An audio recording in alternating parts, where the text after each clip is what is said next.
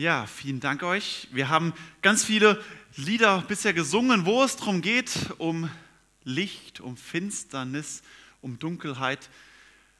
Ja, vielen Dank euch auch als, als Band zum ersten Mal auch mit Klängen einer Flöte mit dabei, worüber ich mich sehr freue. Ja, vielen Dank dafür. Und das, die Lieder passen sehr gut zu dem, was wir heute an Predigtes haben. Und wir haben es in der Einladung auch schon gehört, zu dem, was dieser Sonntag eigentlich ausmacht. Die Frage nach Licht und Finsternis. Kurz bevor die Sonne aufgeht, ist die Nacht am dunkelsten. Vielleicht habt ihr dieses Zitat schon mal gehört. Das ist ein Zitat von der schwedischen Kinderbuchautorin und Nobelpreisträgerin Selma Lagerlöf. Das Zitat kann ich, der Name nicht. Aber kurz bevor die Sonne aufgeht, ist die Nacht am dunkelsten. Ich habe mir so gedacht, ist das nur gefühlt so oder ist das wirklich äh, physikalisch so? Ich habe die Woche vielleicht sogar zu viel Zeit dazu verwendet, das zu googeln und rauszufinden. Äh, ich habe keine Antwort darauf gefunden. Ähm, egal, ob es gefühlt oder physikalisch so ist, wenn jemand eine Antwort weiß, bin ich sehr interessiert dran.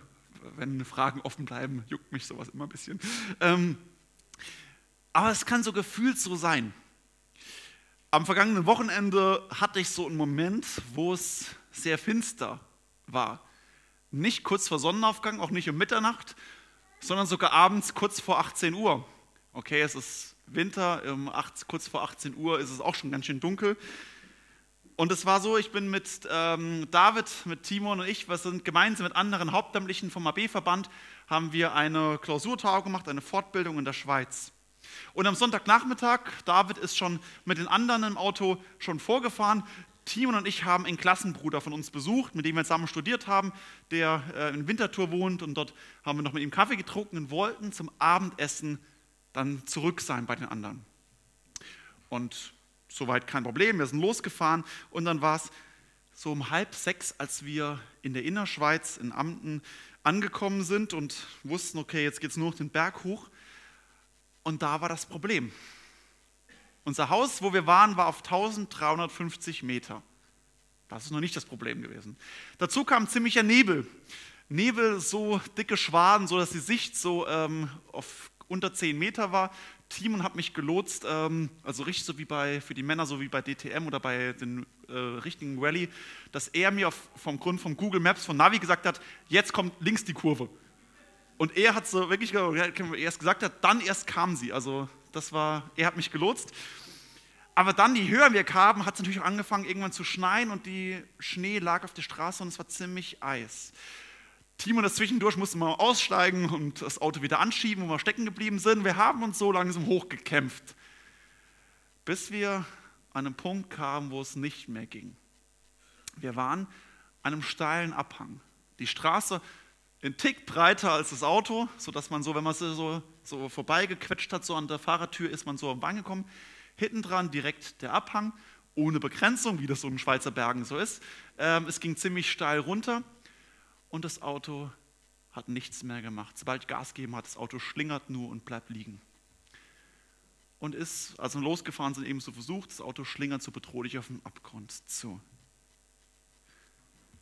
So, dort stehen wir, mitten in der Schweiz. Timon hat sich darauf gesagt, okay, er zieht sich die Schuhe an, ne, er ist sogar in seinen Halbschuhen, ist, äh, ist hochgestiefelt, er gesagt hat, irgendwo da oben muss ja unser Haus sein, irgendwo. Die anderen sind hier oben. Er dachte, er lauft mal los in der Hoffnung, oben anzukommen und in der Hoffnung, äh, vielleicht hat irgendjemand ja von den Schneeketten oder so dabei. Und dann stand ich allein, im wahrsten Sinne des Wortes, am Abgrund, im Dunkeln, im Niemandsland der Innerschweiz. Und ich habe mir so gedacht, eigentlich fehlt es jetzt noch so, ich habe immer auf mein, Handy, auf mein Handy drauf geguckt, dass Judith jetzt eine SMS schreibt, Schatz, die Fruchtblase ist geplatzt, komm. Hätte noch gefehlt. Dann hätte ich sagen, okay, sag dem Kind einen lieben Gruß, äh, mal gucken, ob ich jemals wieder zurückkomme. Es war die Situation in der Dunkelheit. Und wir haben es schon gehört, der heutige Sonntag heißt Totensonntag. In der katholischen Kirche in der protestantischen Kirche wird der Ewigkeitssonntag genannt. Es ist der letzte Sonntag des Kirchenjahres. Also Jahreswechsel ist für uns Christen nicht am 31.12., sondern eigentlich nächste Woche. Nächsten Sonntag ist Jahreswechsel, könnt ihr euch also ein gesegnetes neues Jahr nächsten Sonntag wünschen. Mit dem ersten Advent beginnt das neue Kirchenjahr. Dieser Sonntag heute steht sinnbildlich vor dem, die Nacht kurz bevor das Neue beginnt, an dem dunkelsten Moment des Jahres. Und vielleicht geht es dir im Moment auch so. In dieser Jahreszeit im Herbst kommt es auch, wenn man so zurückdenkt, vielleicht an Verstorbene des letzten Jahres, vielleicht an Ereignisse. Und vielleicht geht es in deinem Leben gerade so, dass es sich ziemlich finster anfühlt. Das Gefühl, dass alles ist dunkel. Dass Trauer da ist, Verzweiflung, Schmerz, Ohnmacht, Einsamkeit. Wenn es dir so geht, dann will ich dir ganz besonders sagen, dass es schön ist, dass du da bist. Das ist herzlich, du bist herzlich willkommen. Und es ist schön, dass du dich nicht zu Hause eingeschlossen hast, dass du nicht zu Hause geblieben bist und dass du die Gemeinschaft suchst heute. Dass du in Gottesdienst gekommen bist. Und ich bitte und ich bete dafür, dass Gott dir heute begegnet und dich anrührt. Wenn es um uns herum Nacht wird, äußerlich oder innerlich, dann kommen die Anfechtungen. Dann kommen die Depressionen, dann kommen die Sorgen. Und an diesen Tagen, wo so viel Nacht und so wenig Licht ist, ist die Gefahr, dass sie ganz viel Besitz von uns bekommen. Und es ist völlig normal, dass wir dann oft auf das schauen, auf den Schmerz, das was fehlt. Dass wir ganz stark in solchen Momenten auf das gucken, wo wir unzufrieden sind. Aber es bringt in der Nacht nichts, wenn du nach Westen schaust. Es bringt in Nacht nichts, wenn du nach Westen schaust, dort wo die Finsternis ist, weil wenn du auf die Finsternis, auf das, was fehlt, auf die Dunkelheit schaust, kommt von dort, kommt keine Hoffnung, dort kommt keine Veränderung. Dort ist nur der Schmerz zu finden.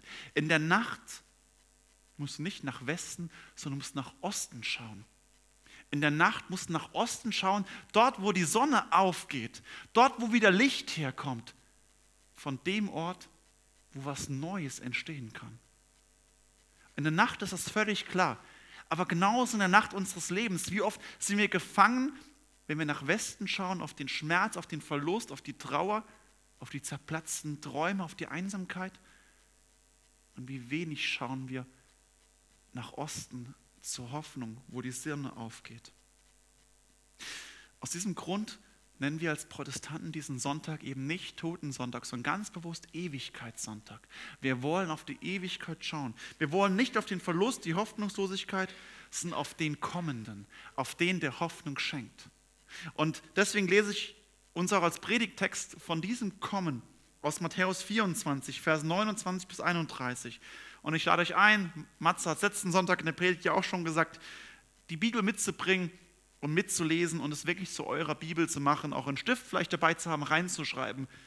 Gott ist euch nicht böse, wenn ihr reinschreibt. Ähm, und es wirklich zu eurer Bibel zu machen, wo ihr drin lebt und arbeitet. Ich lese den Text. Jesus spricht dort zu seinen Jüngern. Sogleich aber nach der Bedrängnis jener Zeit wird, die Sonne, wird sich die Sonne verfinstern und der Mond seinen Schein verlieren und die Sterne werden vom Himmel fallen und die Kräfte der Himmel werden ins Wanken kommen. Und dann wird erscheinen das Zeichen des Menschensohnes am Himmel. Und dann werden wehklagen alle Geschlechter auf Erden und werden sehen den Menschensohn kommen auf den Wolken des Himmels mit großer Kraft und Herrlichkeit. Und er wird seine Engel senden mit hellen Posaunen. Und sie werden seine Auserwählten sammeln von den vier Winden von einem Ende des Himmels bis zum anderen.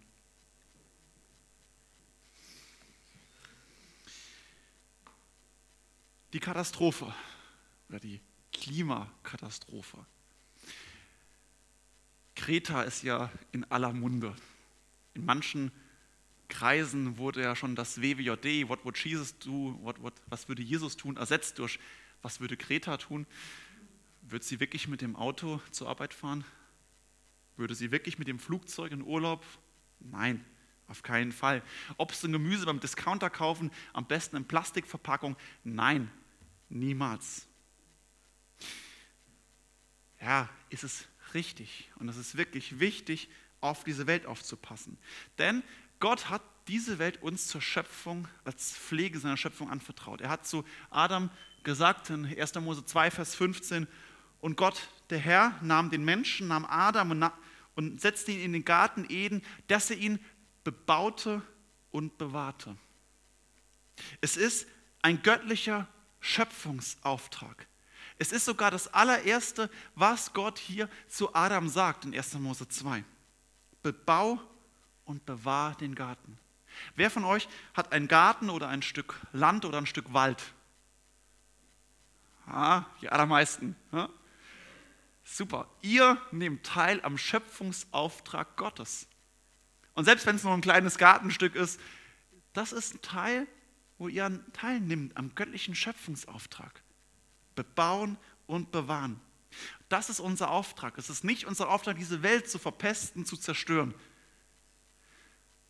Aber diese, es darf, das Bebauen, Bewahren darf nicht zu einer Ideologie werden, dass sich alles drum dreht. Die Klimarettung und der Schutz des Klimas ist nicht das Wichtigste in dieser Welt. Das Wichtigste, das größte Problem dieser Welt ist nicht das Plastik in den Weltmeeren, obwohl das auch ziemlich schlimm ist. Das größte Problem dieser Welt ist, dass viel zu wenig Menschen das Evangelium kennen. Dass viel zu wenig Menschen Jesus Christus als Herrn und Erlöser angenommen haben. Das ist das größte Problem dieser Welt. Denn wenn wir uns bewusst machen, was, ich könnte 70, 80 Jahre auf einer intakten Welt leben, saubere Luft, sauberes Wasser, 80 Jahre genießen und dann in Ewigkeit verloren gehen. Oder umgedreht, in einer zerstörten, kaputten Welt leben aber in Ewigkeit gerettet werden. Am besten beides. Sauberes Luft, äh, saubere Luft, sauberes Wasser und in Ewigkeit gerettet werden. Aber das Entscheidende ist die Ewigkeitsperspektive. Beides zugleich ist perfekt, aber die Priorität liegt auf dem Evangelium. Und vor allem dann, wenn wir diesen Text uns hier bedenken, wenn der Jesus selbst sagt, nämlich wir brauchen uns keine Sorgen darüber zu machen, ob es zur Katastrophe oder sogar zur Klimakatastrophe kommt. Denn ja, es kommt dorthin. Nicht die vermeintliche Prophetin Kreta hat uns das prophezeit, sondern der Sohn Gottes selbst. Jesus hat vor 2000 Jahren das gesagt. Sogleich nach der Bedrängnis jener Zeit wird die Sonne sich verfinstern und der Mond seinen Schein verlieren und die Sterne werden vom Himmel fallen und die Kräfte der Himmel werden ins Wanken kommen. Sogleich nach jener Bedrängnis. Jesus knüpft an an das, was wir letzte Woche gehört haben, was er direkt zuvor gesagt hat. Direkt letzte Woche war es, ein Text davor, war es die Thema Christenverfolgung, es waren die Irrlehren, es waren die Kriege, die Hungersnöte und die Erdbeben. Das sind die Wehen, die einsetzen und das Ende ankündigen. Und Wehen, die ziehen sich manchmal. ein paar von euch haben es auch erlebt, dass sich die über mehrere Tage ziehen können, die Wehen. Und das ist nicht besonders angenehm, aber was kündigt an, da kommt etwas. Das Eigentliche sind die Geburtswehen, die Presswehen, die 20 bis 40 Minuten statistisch gesehen dauern. Und in den Presswehen kommt das Kind wirklich durch den Geburtskanal zur Welt. Ihr seht, womit ich mich gerade beschäftige, warum steht es kurz bevor. Ja, ähm, in den Presswehen kommt das Kind wirklich zur, direkt zur Welt. Die Wehen kündigen es an und zeigen, es wird immer enger und die Presswehen ist der, die Zeichen, jetzt kommt das Kind zur Welt. Die Irrlehren, die Christenverfolgung, ja, die Kriege und die Hungersnöte sind die Wehen, die das Ende ankündigen. Und das waren letzte Woche die Zeichen, das waren sieben Zeichen, die das Ende ankündigen. Und jetzt kommen heute in diesem Text sind es sieben Zeichen, sieben Presswehen, die das heißt, dass die Wiederkunft, die unmittelbar mit der Wiederkunft Jesu einhergehen. Und die ersten vier dieser Presswehen sind, die Sonne wird sich verfinstern. Auch das kann man bereits jetzt messen, dass die Sonne ihren Schein verliert und dass die Sonne abstrahlt. Und es kann, ist durchaus auch rein physikalisch sehr gut nachvollziehbar, dass ein Ereignis kommen kann, dass die Sonne mit einem, äh, mit einem Schlag einen größeren Teil ihrer Kraft verliert. Und dann wird auch der Mond seinen Schein verlieren. Für uns nachvollziehbar klar, weil der Mond angestrahlt ist. Das ist das zweite Zeichen. Das dritte Zeichen, die Sterne werden vom Himmel fallen. Meteoriteneinschlag, so etwas wird mitkommen. Die Sterne werden vom Himmel fallen oder die Sterne werden verglühen oder verschwinden vom Himmel. Und die Kräfte der Himmel werden ins Wanken kommen. Ich will nicht so sehr jetzt darüber spekulieren, was könnte das alles sein im Einzelnen. Aber nämlich das, was Jesus hier zeigt, es gibt vier sehr deutliche Zeichen, die nachdem es zuerst eine innere Katastrophe dieser Welt kommt, mit Kriegen, Hungersnöten, Christenfolgung, die innere Katastrophe dieser Welt, kommt es nun auch zu einer äußeren Katastrophe, einer Klimakatastrophe, dem völligen Kollaps der Welt. Die Welt wird kollabieren, das Universum wird kollabieren. Und diese Zeichen sind vielleicht sogar ziemlich identisch mit dem, was uns die Klimabewegung auch sagt. Und in der Hinsicht haben sie wirklich recht, dass auf uns, auf die Welt ziemlich düstere Zeiten zukommen. Die Welt steuert tatsächlich auf eine innere und eine äußere Katastrophe. Armageddon, den Untergang, den völligen Kollaps des Universums.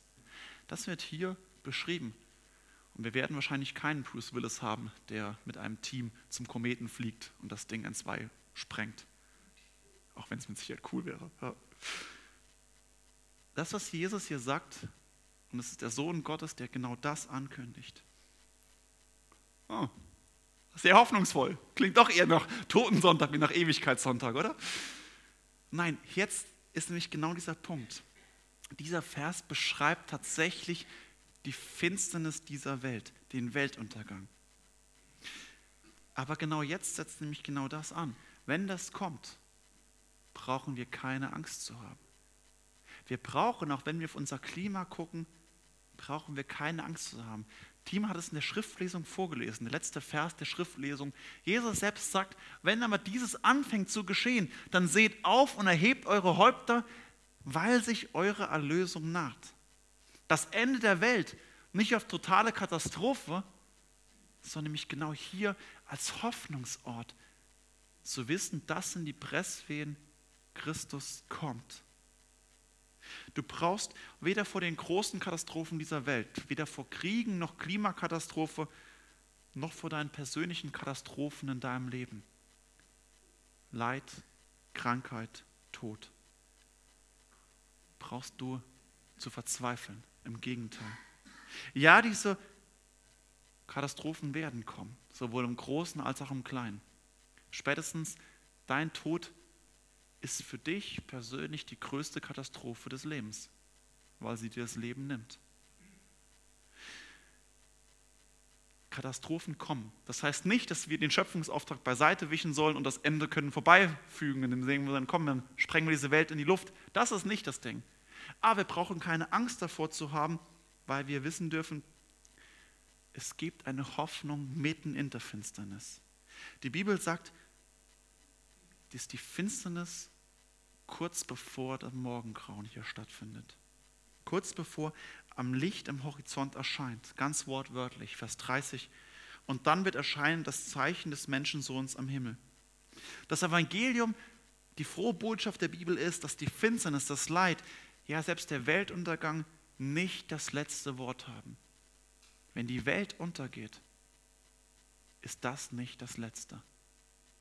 Wenn deine Welt untergeht, selbst wenn du im Sterben liegst, ist das nicht das Letzte, sondern es gibt eine Hoffnung darüber hinaus. Und genau das ist die Botschaft des Adventes. Coming soon. Jesus kommt wieder. Und es ist nicht Advent heißt nicht, vor 2000 Jahren Jesus als kleines süßes Kind in der Krippe geboren, na toll. Nein, Advent heißt, Jesus kommt wieder, Ankunft, er steht kurz bevor. Diesmal aber nicht als kleines Kind und Säugling geboren, sondern als König und als Richter und Herr. Das fünfte der sieben Zeichen ist nämlich genau das, dass das Zeichen des Menschensohns wird im Himmel erscheinen. Und wenn du in deine Bibel zurücklest, Vers 27, was letzte Woche auch im Predigtext war, da ist auf dieses Zeichen nochmal hingewiesen, nämlich, dass das Zeichen wie ein Blitz ist, was vom Osten bis zum Westen scheinen wird. Also während die, das ganze Universum kollabiert, erscheint gleichzeitig ein Zeichen am Himmel. Ein Zeichen, ähnlich wie der Stern über Bethlehem bei den Weisen, die die Weisen aus dem Morgenland geführt hat. Nur viel größer und weltweit sichtbar. Und vermutlich nicht mehr ein Stern, sondern das Zeichen des Christus. Das Zeichen des Kreuzes vermutlich. Und jetzt denk mal an deine Finsternis, an deine Trauer, deine Zweifel, deine Einsamkeit. Dort, wo die Finsternis nach uns packt, da ist es wie die tiefe Nacht. Und jetzt stell dir vor, was wäre, wenn du, wenn du gedanklich oder real wirklich in der Finsternis stehst, ein leuchtendes Kreuz, wie das Zeichen, dass Christus in diese Finsternis hineintritt. Dort, wo alles finster ist in deinem Leben, dort soll es hell werden. Und das Zeichen des Kreuzes gerade deswegen, weil das Kreuz das Zeichen dafür ist, wo Jesus sagt, ich habe alles für dich gegeben. Ich bin für dich gestorben, um dich zu lösen. Ich bin gekommen, damit du das Leben hast. Ich habe alles für dich gegeben, sogar mein Leben, dass du in Ewigkeit leben wirkst. Das sagt Jesus Christus. Als ich am vergangenen Sonntag am Abend in der Finsternis stand, da fühlt es sich ziemlich ewig an. Gefühlt waren es Stunden, tatsächlich waren es knappe 40 Minuten. Aber es ist ewig, wenn du am Abgrund stehst und in der Finsternis. Ich habe sogar extra das Auto laufen lassen, damit das Licht des Autos wenigstens an ist. Ja. Es fühlt sich ewig an und es ist tatsächlich ewig. Und du hast das Gefühl, du bist allein. Ist Timon vielleicht einen Kaffee trinken gegangen? Hat sich in Whirlpool, also einen Hotpot reingeschmissen und gedacht, jo, der kommt auch schon gelaufen. Nein, ich kenne Timo, der hat wirklich Hilfe geholt, oder? Ja. Und als nach knapp 40 Minuten du am, ich am Abgrund stand und gesehen habe, wie oben in der Ferne die Rücklichter, zwei Rücklichter sichtbar wurden. Und dann Timons Stirnlampe.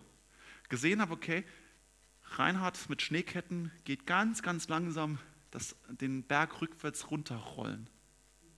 Hat ewig gedauert, bis sie da waren, aber sie sind langsam rückwärts gekommen. Und wenn ein Zeichen der Hoffnung, das Zeichen des Kreuzes in der Finsternis sichtbar wird, merkst du, vielleicht ist noch nicht alles verändert. Du stehst vielleicht immer noch im Abgrund, aber da kommt ein Zeichen der Hoffnung, was sichtbar wird, was real wird, was erfahrbar in deinem Leben wird, wo du weißt, okay, dort kommt Hoffnung, die mich vom Abgrund wegziehen kann und retten wird. Das Zeichen des Kreuzes in deine persönliche Finsternis hinein. Und damit kommt auch das sechste Zeichen der sieben Zeichen. Und dann werden wehklagen alle Geschlechter auf Erden und, werden sehen den Menschensohn kommen auf den Wolken des Himmels mit großer Kraft und Herrlichkeit. Das hört sich jetzt auch erstmal nicht so sehr verheißungs- oder hoffnungsvoll an. Wenn Jesus direkt kommt, wird es begleitet von einem großen Wehklagen auf der Erde. Wehklagen wie bei einem, Tod, äh, wie bei einem Todesfall. Beim ersten Advent in der Weihnachtsgeschichte haben wir gelesen in Lukas 2, Vers 10, dass, dass der Engel zu den Jüngern spricht, fürchtet euch nicht, denn sieh, ich verkündige euch große Freude, die allem Volk widerfahren wird. Das ist die Weihnachtsgeschichte. Wenn Jesus wiederkommt, ist es wie das Gegenteil. Und das hängt damit zusammen, als es Jesus das erste Mal gekommen ist, kommt er zur Zeit des Glaubens, zur Zeit der Gnade. Jesus kam, um stellvertretend für uns Menschen zu sterben. Er kam, um uns Menschen, das haben wir in der letzten Predigtreihe gehabt aus dem Römerbrief, er kam, um uns aus der Gefangenschaft der Sünde zu erlösen. Jesus ist gekommen, nicht um moralisch uns zu verbessern. Sünde ist kein Moralbegriff, sondern Sünde heißt, dort gibt es eine tatsächliche Trennung zwischen Gott, dem Vater und mir. Die moralischen Verfehlungen sind nur Folge dieser Sünde der toten Beziehung zwischen dem Schöpfer und mir. Und Jesus kam zur Zeit der Gnade, um hier diese Brücke zu schlagen, vom Tod zum Leben. Zu sagen, komm am Kreuz komm zu mir, denn am Kreuz bilde ich selbst diese Brücke. Und wenn du zu mir kommst, kannst du mich um Vergebung bitten und gerettet werden Ewigkeit.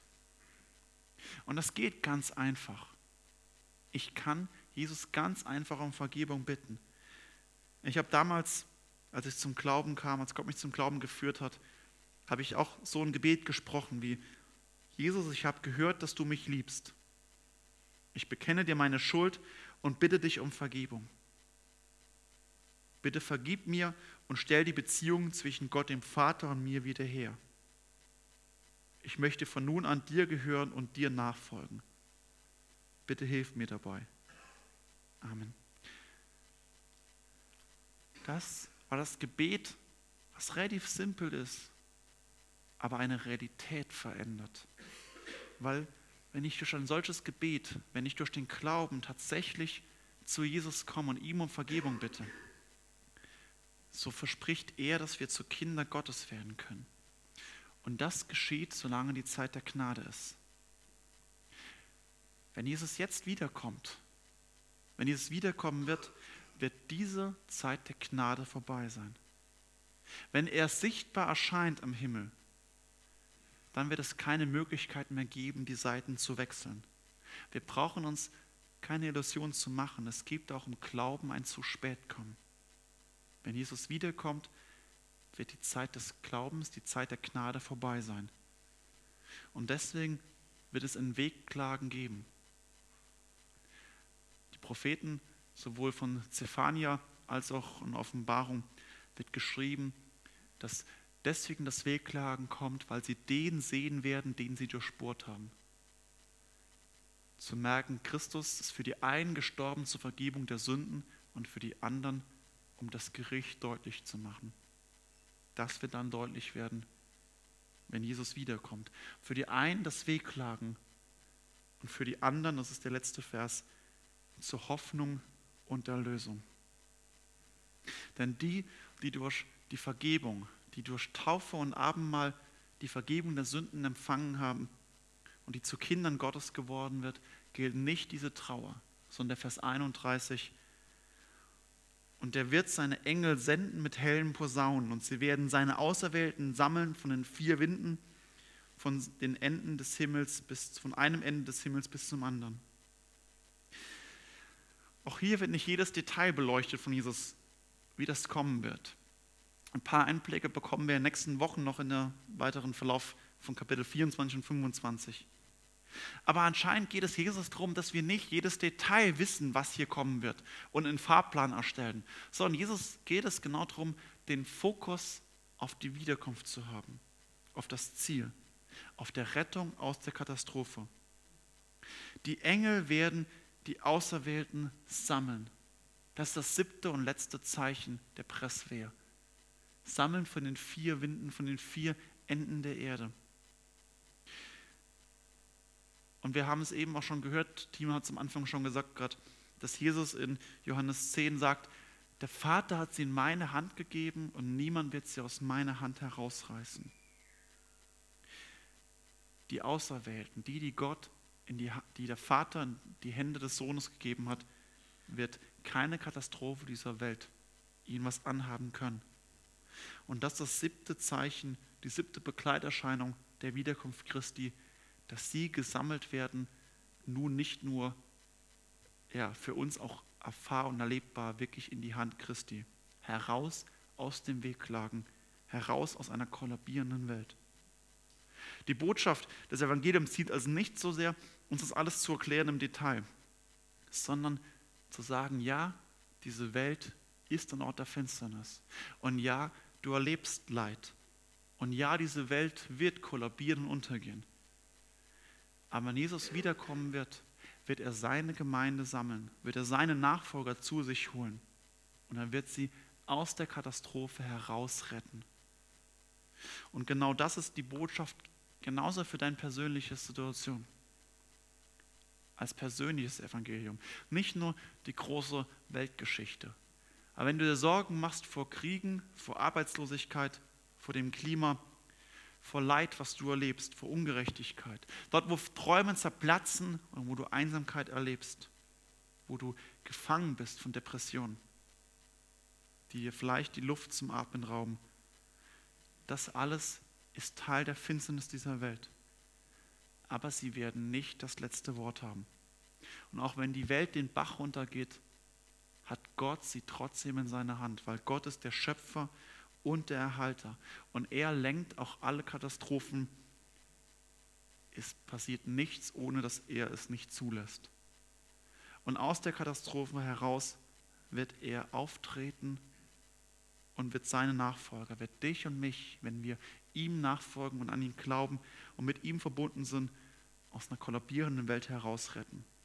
Und retten einen Ort dort, wo es keine Tränen geben wird. Einen Ort, wo es keinen Schmerz geben wird, kein Tod, kein Leid.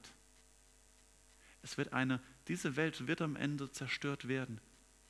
Es wird eine neue Welt geben für die Jünger Jesu, und wo wir mit ihm selbst leben werden in Ewigkeit. Und das ist die Botschaft des Evangeliums, die Botschaft des Advents, egal wie finster es ist, egal wie finster deine persönliche Nacht ist. Das Zeichen des Kreuzes verheißt dir, Jesus ist der Sieger. Er wird kommen und er wird dich erlösen. Amen.